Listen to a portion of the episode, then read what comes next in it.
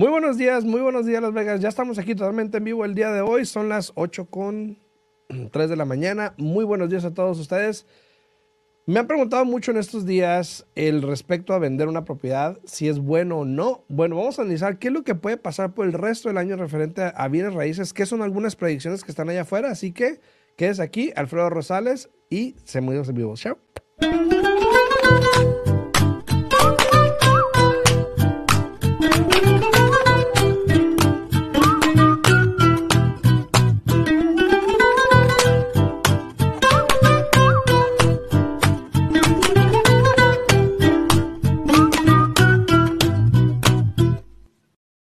Ya estamos aquí de regreso. No sé qué dije ahorita, no se preocupen. Iba a decir Yesenia, pero Yesenia no está el día de hoy. Yesenia en DC. Saludos a Yesenia hasta Washington, DC. Allá anda con este con su niño en su en el hockey y todo eso. Entonces, saludos para Yesenia. Me imagino que igual está trabajando, porque conociéndola, yo sé que anda trabajando por allá. Así que saludos para Yesenia, donde quiera que esté. Mira, ahí está Yesenia, de Yesenia. Muy buenos días a todos, muy buenos días. Eh, me han hecho mucho la pregunta en estos días, recientemente, del el proceso de vender una propiedad, eh, dadas las circunstancias, ¿no?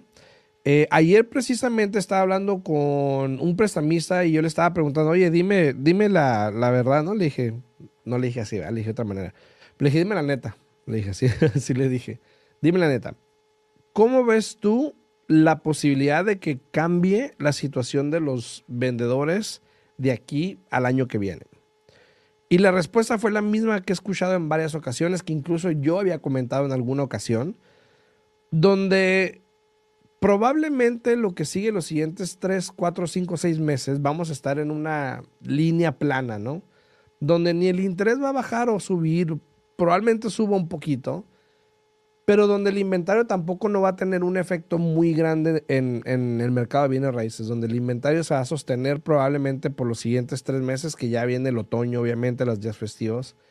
Em, y probablemente si el interés llegase a cambiar el año que viene, que probablemente pueda ser el segundo cuarto, tercer cuarto, por ahí más o menos por lo que se escucha, probablemente pudiese tener algún efecto en el mercado.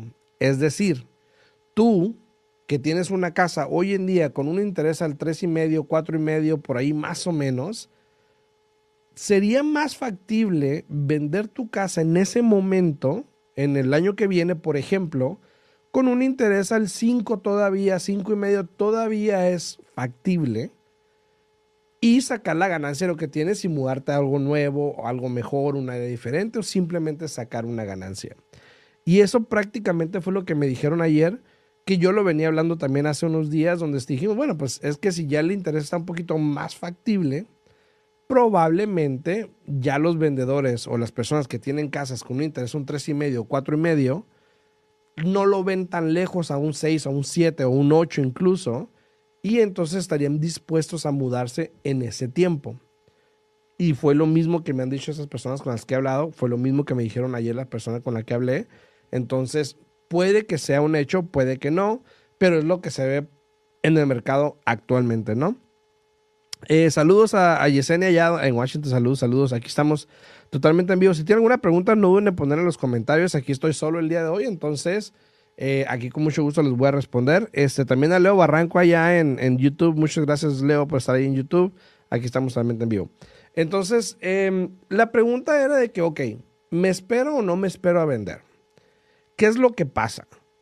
Pasa que si te quieres esperar, ya es que mucha gente se espera al mercado tope, ¿no? Al tope del mercado. Pero tienes otros factores como, por ejemplo, ahorita eh, ya entramos en estos meses de, de otoño-invierno. Ese es uno. Dos, todavía tenemos un interés alto.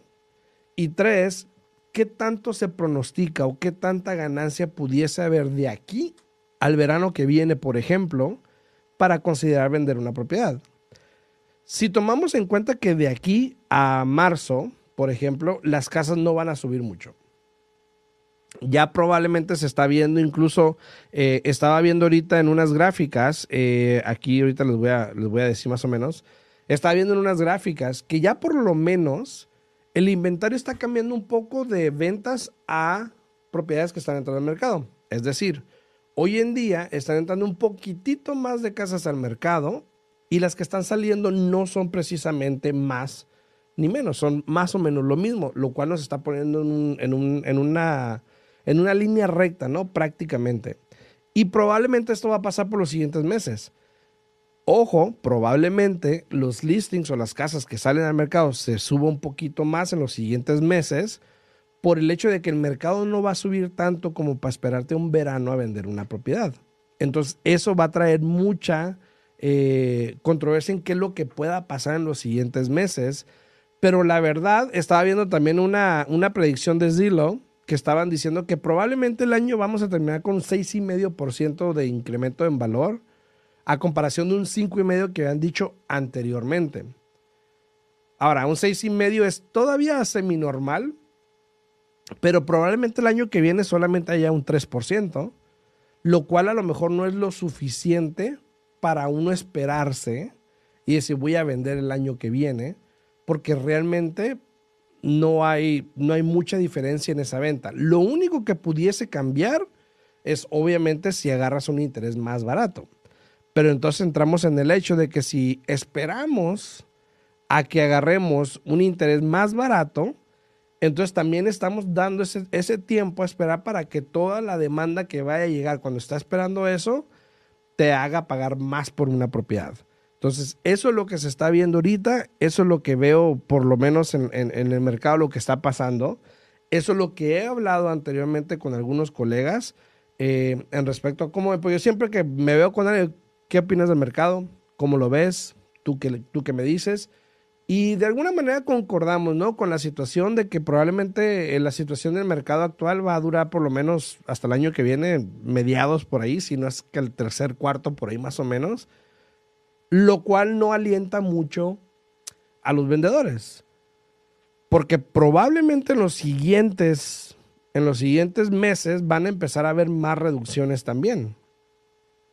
Porque ya ahorita las casas no se van a vender tanto como se han estado vendiendo. Ya se ha visto que las personas que están aplicando para préstamos, incluso ese número ha bajado ya, donde ya no hay tantas personas aplicando para préstamos de casa. Entonces, todo, todo eso es un factor que está cambiando el rumbo del mercado, ¿no? Entonces tenemos que eh, mirar eso para tener conciencia de qué es lo que puede pasar en los siguientes meses. Dice Yesenia también ahí, dice, eh, aunque, aunque el interés esté alto, eh, en, esta, en estos momentos es mejor aprovechar el mercado eh, para comprar ahorita. Si alguien está esperando, va a entrar a un mercado muy peleado. Y lo más seguro es de que van a tener que pagar arriba del valor de la casa. O sea, realmente, eh, ¿para qué esperar cuando pueden, este... ¿Dónde me quedé? ¿Para qué esperar cuando pueden comprar ahorita? Entonces, cuando, cuando pueden refinanciar en su momento cuando baje el interés a una deuda más baja. Entonces, eh, y eso, eso hoy en día es algo que estoy escuchando más común, más de la gente decir, bueno, compra ahorita, espera que suba un 3, 4, 5, 6% el siguiente año a lo mejor y refinancias entonces. Acuérdate que no ocupas tener un 20% de plusvalía para refinanciar el, el, interés solamente. Entonces tienes la opción, tienes la opción de comprar. Y Yesenia lo ha dicho también anteriormente, no dejes la oportunidad de comprar porque igual te va a salir probablemente más caro en un año probablemente sí, a lo mejor agarras un interés más barato, pero igual más caro y con más competencia, por lo tanto vas a ocupar probablemente más dinero para comprar. Entonces hay que, hay que pensar en eso también. Ahora, otro factor que yo estaba viendo, eh, que estábamos hablando, es em, los tipos de préstamos que están saliendo, ¿ok? Mm. Uno de ellos siendo, por ejemplo, ayer estaba hablando con una prestamista donde estaban haciendo ya un préstamo y, ya lo he visto varias veces donde están ofreciendo un ARM. Para los que no conocen, un ARM es un préstamo ajustable con un interés ajustable que eran muy comunes en el 2006, 7, 8 por allá, eh, que fue parte de lo que pasó en el 2008. Pero hoy en día eh, están siendo un poquito más cuidadosos con esos préstamos pero hoy en día pueden calificarte con un, un interés más bajito, pero en dos, cinco años te vuelve a subir el interés y entonces tienes que refinanciar o hacer algo con la propiedad para que no te suba tanto el pago. Están saliendo programas así para poder atraer más personas. Hay builders, por ejemplo, que están ofreciendo un interés más bajo eh, para poder vender las propiedades que tienen, aunque los builders también están teniendo mucho cuidado con el inventario por la cuestión de la inflación. Entonces hay que, hay que estar pendiente también de eso, ¿no? Dice Fátima eh, Vázquez, dice Elizabeth, me aprobaron para un convencional y me dijeron eh, y me dijeron que puedo meter 50 mil para que mi pago sea más bajo cada mes si me conviene. ¿Ok? Eh, me imagino que lo que te refieres, eh, Fátima, es de que el enganche que des, vamos a decir que te aprobaron para un préstamo convencional con un 3%, un ejemplo, ¿no? en una casa, ahora, si te conviene no va a depender de los números, pero te voy a decir qué es lo que pasa, ¿ok? Si te aprueban para un préstamo convencional en 200 mil, un ejemplo, un ejemplo nada más, 200 mil, eh, das el 3%, que son, ¿qué? 6 mil dólares este, de enganche. Quiere decir que tu préstamo más o menos, y digo más o menos porque hay otros cargos ahí, pero más o menos tu préstamo sería, por ejemplo, de 194 mil, ¿no? Un ejemplo, un ejemplo. Tu préstamo, tu pago va a ser basado y esto obviamente es algo que Yesenia pudiese contestar mejor, pero te lo voy a contestar como yo sé. Tu pago va a ser basado, tu interés y tu pago calculado va a ser basado en ese monto de 194 mil dólares. Vamos a decir que lo dejas así, entonces tu pago te va a quedar en, no sé, 2 mil dólares, un ejemplo, nada más, ¿ok? No me tomes los números muy a pecho, nada más te estoy dando números para que me entiendas. 2 mil dólares es tu pago. Ahora, si tú dieses un enganche, no de un 3%, pero vamos a decir un 10%, por ejemplo, es decir, que vas a dar un enganche de 20 mil dólares, tu préstamo o el monto que te van a financiar son solamente 180 mil dólares, ¿no? Un ejemplo. Es decir, que tu pago, tu interés y tu pago va a ser basado en ese monto de 180 mil dólares solamente, no en los 200 mil que compraste la casa. Ahora, lo que tienes que ver es cuánto es la diferencia, cuánto es la diferencia del pago entre un 3 y un 10%. Y ahí te vas a dar cuenta, si la diferencia son 10 dólares, 15 dólares, probablemente no tenga mucho sentido. Si son 20, 50, 100, probablemente tenga más sentido. Hay que hacer la matemática. ¿Cuánto tiempo me va a tocar recuperar ese monto que voy a dar?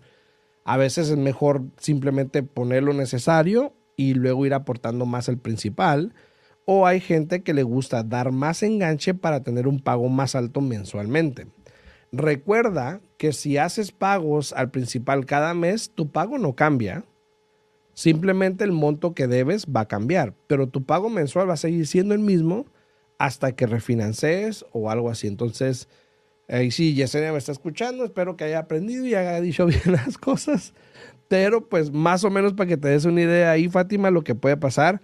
Ahora, siéntate con tu prestamista, mira los números y di si te conviene o no dar más o no. Porque hay personas que no le conviene, porque acuérdate también que hay otro factor, que si tú das más enganche, probablemente incluso el interés puede ser un poquito más alto. Entonces, hay veces que no conviene dar tanto dinero porque el interés va a ser más alto o tu pago no, no va a cambiar mucho.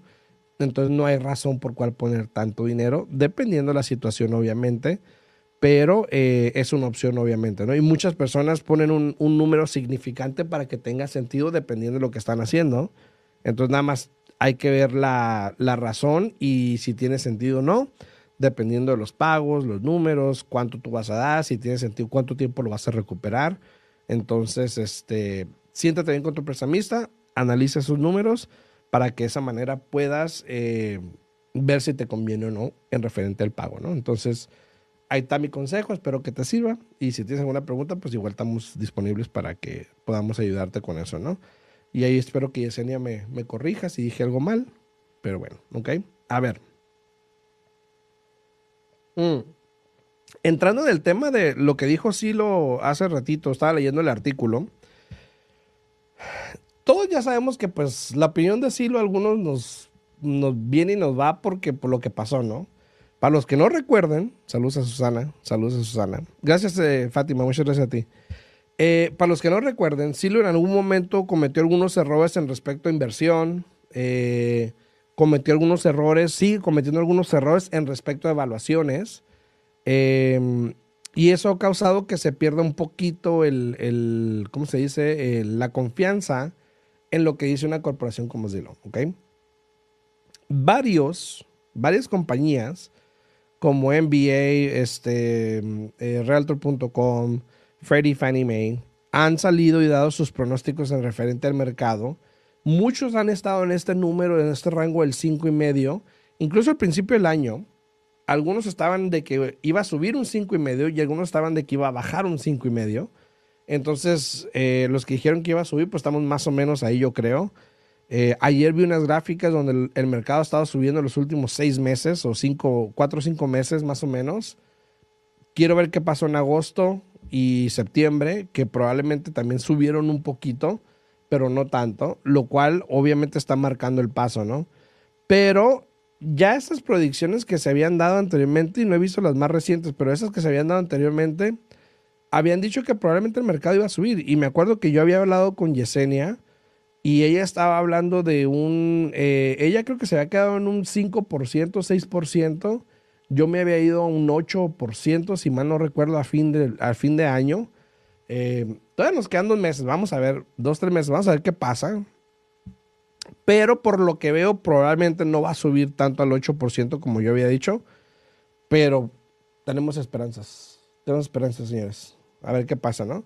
Entonces, si tú estás pensando en mudarte, en, comprar una casa o en vender una casa, te voy a dar estos consejos, ¿ok? Si tú estás pensando comprar, por ejemplo, tienes que ver la situación completa. ¿Dónde estás ahorita? ¿Qué plan tienes a largo plazo? No es nada más decir un día, ay, me voy a levantar y voy a comprar una casa. Ingesu. No, no, no. ¿Dónde estás ahorita? ¿Qué plan tienes? ¿Dónde quieres estar? Si conviene o no, haz los números. Ayer estaba viendo un artículo, eh, era un video, no era un artículo, era un video de alguien que estaba hablando del problema más grande hoy en día es affordability, que es asequibilidad, creo que se le llama, affordability, que quiere decir el, el poder de poder tener algo y sustentar algo, ¿no? Algo así, que tiene que ver mucho con la inflación y todo eso. Todo está muy caro hoy en día. Entonces, muchas personas, y, creo que tienen, tienen razón en esto, muchas personas han optado por no comprar y rentar por esta misma razón que se llama affordability. ¿Y por qué lo digo? Cuando compras una casa, no solamente es tu pago mensual, que cuando rentas es tu pago mensual y algunas utilidades, ¿no? Pero comprar una casa implica impuestos, reparaciones, eh, esto y el otro y esto y yara yara, ¿no? Que cuando estás rentando no tienes simplemente tus utilidades y probablemente no todas, incluso hay unas que se pagan ya. Entonces, muchas personas están optando por rentar por esta simple razón, que es más económico eh, mensualmente, no hablando solamente del pago, pero es más económico rentar que ser dueño de una propiedad por estos gastos que incurres extras, ¿no? Ahora, de alguna manera yo lo leí, yo, vi el video y dije, bueno, tiene sentido. Hay algunas personas que sí, sí lo ven de esa manera. Y más ahorita que el mercado no está subiendo tanto. O sea, si le hubieses preguntado a alguien hace como un año o dos años atrás, pues no importa, ¿no? Pero hoy en día están poniendo más atención a esos otros gastos. Porque hay más inflación, todo está más caro, el gas, la luz, o sea, en fin. Entonces, viendo yo ese video dije, bueno, pues puede que tenga sentido. Pero si tú estás en esa línea donde dices, ¿qué hago? Si vendo no compro, si compro no compro, perdón, hablando de compradores, piensa que la final es una inversión a largo plazo. Piensa que la final es una inversión para tus hijos, para tu familia, para quien quieras. Piensa que eso va a ser donde tú vas a estar tus días, tú puedes hacer lo que tú quieras sin pedirle permiso al dueño, a, menos que tengas hecho y eso es otra cosa. Pero es tu hogar, es tu casa, es tu, lugar de paz, como le llama mucha gente. Entonces, siempre a lo largo que el bienestar de uno va a estar ahí, ¿no? En su casa. Eh, públicamente se ha dicho eh, en estudios que la familia vive mejor cuando tiene su casa que cuando renta. Entonces, si estás pensando, siempre te digo, consulta con un profesional, habla con un agente de bienes raíces o un prestamista, que vean tu situación, vea si puedes, qué puedes, o si no, trázate un plan, un plan de para cuándo, qué tengo que hacer para poder llegar ahí. No escuches a tu vecino, a tu amiga, a tu tía, a tu, que te dicen, ah, mijo, que este que lo. Habla con un profesional, al igual que lo harías si estuvieras enfermo. Bueno, a menos que tengas una abuela de esas que tiene remedios, pues bueno, ¿ah?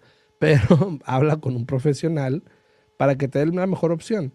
Y obviamente ya tú decidas qué hacer, si sí o si no, me aviento, no me aviento, pero tienes que hacer eso. No puedes tomar una decisión a la ligera con simplemente ir y hablar con un vecino y algo así, ¿no? Entonces, haz una cita con alguien de tu confianza para que te puedan atender, ya sea por llamada o ve personalmente a su oficina, para que puedas hacerle esas preguntas adecuadas y puedas ver y visualizar si te conviene o no, y si no, cuándo me conviene hacerlo y prepararte para eso, ¿ok? Porque muchas veces, aunque no lo creas, cuando llega el momento, las personas no están listas. Y a veces pasan las oportunidades porque no se prepararon. Entonces no existe la suerte, dicen. La suerte no existe. La suerte es cuando la preparación se junta con la oportunidad. Si estás listo y se presenta la oportunidad, eso es suerte. Así que piensa en eso, ¿ok? Si eres vendedor o si eres dueño de casa y estás en el que si lo hago, que si no lo hago, te voy a decir esto. Probablemente, y digo probablemente, porque hay que ver qué pasa también, obvio probablemente el mercado no te va a dar lo suficiente para esperarte seis meses. Probablemente no. Si te esperas seis meses, probablemente lo que vas a pagar es probablemente lo que vaya a subir.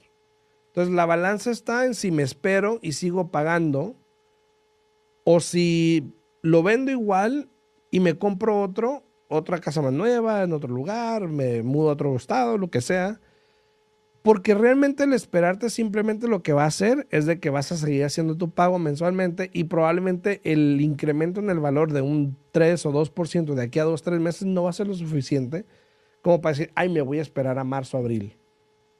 O mayo, marzo, abril, mayo, que es cuando por lo general el mercado otra vez se pone activo para los vendedores. Entonces, piensa en eso. Y yo le he dicho a personas, yo he tenido clientes que me dicen, mira, o lo vendes ahorita o te esperas hasta marzo al menos que tengan la necesidad de vender, bueno, pues lo hagámoslo, ¿no? Pero realmente el mercado es más plano en estos meses donde probablemente las únicas personas que van a vender son las que realmente están interesadas o tienen una necesidad de vender. Pero las que están de que, ay, a ver si se vende y eso y el otro, no, porque ¿qué es lo que va a pasar? Empezando ahorita, ya en octubre, a mediados de octubre, vas a decir que, mira, tengo una fiesta, no, que no haya showings, que no venga gente, eh, tengo familia, que no venga gente, hay que quitarle al mercado. Eso es lo que va a pasar. Entonces, la idea es de que si estás listo, hazlo, se va a vender. Si no estás listo, no lo hagas. Entonces, si tienen alguna pregunta, me pueden hablar al 702-374-7457. 702-374-7457. O le pueden hablar también a Yesenia al 702-310-6396. 702-310-6396 y ella también con mucho gusto se va a contactar con ustedes y poder asesorarlos y ayudarles de la mejor manera y trazar un plan, prácticamente a ver cómo podemos ayudarlos. Entonces, si tienen alguna pregunta, aquí estamos para servirles. Yo soy Alfredo Rosales y con Yesenia Alfaro, saludos y nos vemos para la próxima. Chao.